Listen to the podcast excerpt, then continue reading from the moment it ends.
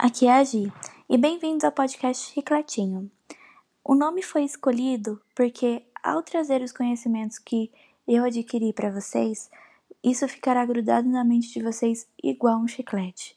Baseei isso nas músicas de carnaval, que são pequenas, curtas, objetivas e que grudam muito na nossa cabeça.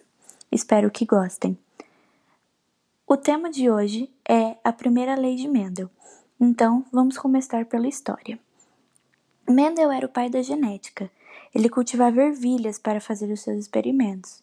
E aí vocês me perguntam por que, sem bem específico, ervilhas?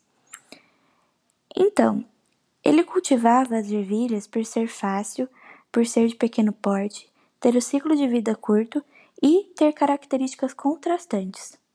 Mendel trouxe para nós também o monohibridismo, que é determinado por dois fatores, que são os genes alelos, que se separam na formação dos gametas, e cada gameta recebe um fator. Mendel trouxe para nós também a famosa tabela que nos permite ver a probabilidade muito mais real e muito com menos margens de erros. E agora eu vou entrar com vocês em conceitos mais profundos. Bom, os genes. Os genes são aqueles que contêm a informação para a produção de um RNA funcional.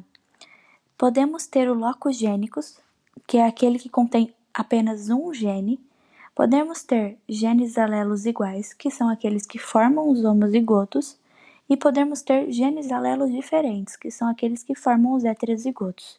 Mas vale ressaltar que os genes em si são quem determinam as características de cada organismo.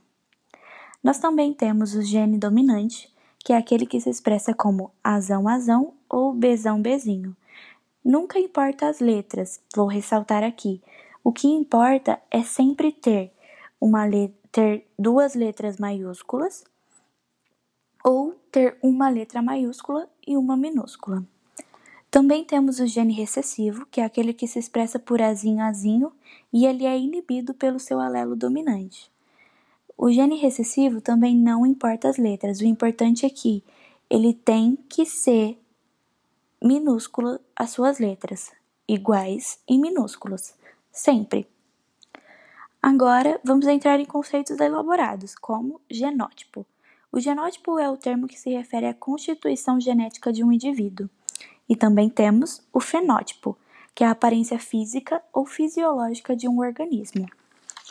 Cada um desses dois tem a sua proporção, que vamos dizer que é uma regrinha. A proporção fenotípica, ela é de 3 para 1, ou seja, eu posso ter três ervilhas lisas e uma ervilha rugosa. A proporção genotípica é de 1 para 2 para 1, ou seja, um bezão bezão, dois bezão bezinho e um bezinho bezinho. Ou seja, se formos colocar na tabela, acaba que vemos que temos três dominantes e um recessivo. Como eu disse antes, o heterozigoto é aquele que usamos letra maiúscula e minúscula, como azão, azinho, sempre com letra maiúscula e minúscula para ser diferente.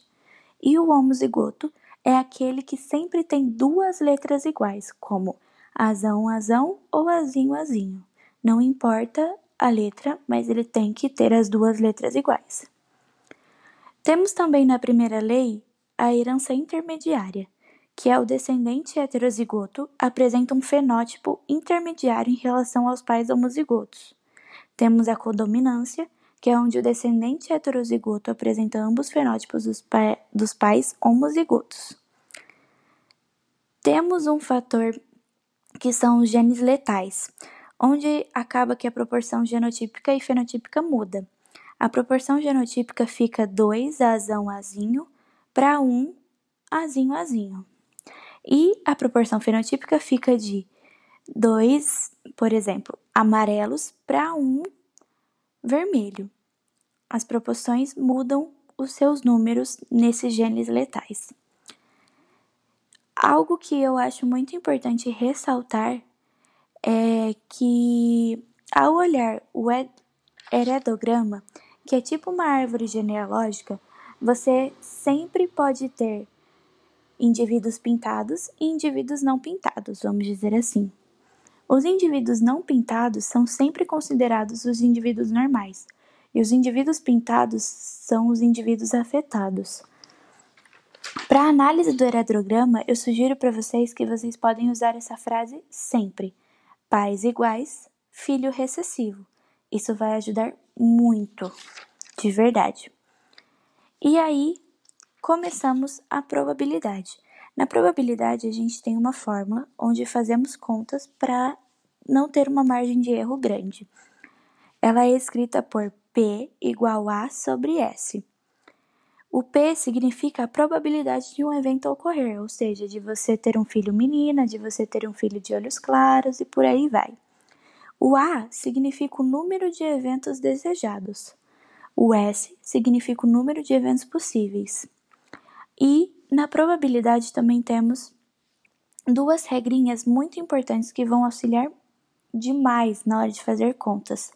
Sempre que tiver o E no meio da palavra, por exemplo, qual a probabilidade da, da filha ser menina e albina e de olhos claros? Esse E você sempre vai substituir na hora de fazer a sua conta por um sinal de vezes. E isso é sempre, ocorre sempre. E também temos a outra que é o OU. Então, vamos usar o mesmo exemplo. Se você tiver qual a probabilidade de ter uma filha menina ou albina ou de olhos claros. Nesse caso, o ou vai virar sempre mais, ou seja, adição. Você vai fazer uma conta de adição para criar a sua probabilidade. Bom, chegamos ao final por enquanto da primeira lei, que esses foram os meus conhecimentos adquiridos, e espero que vocês tenham gostado muito.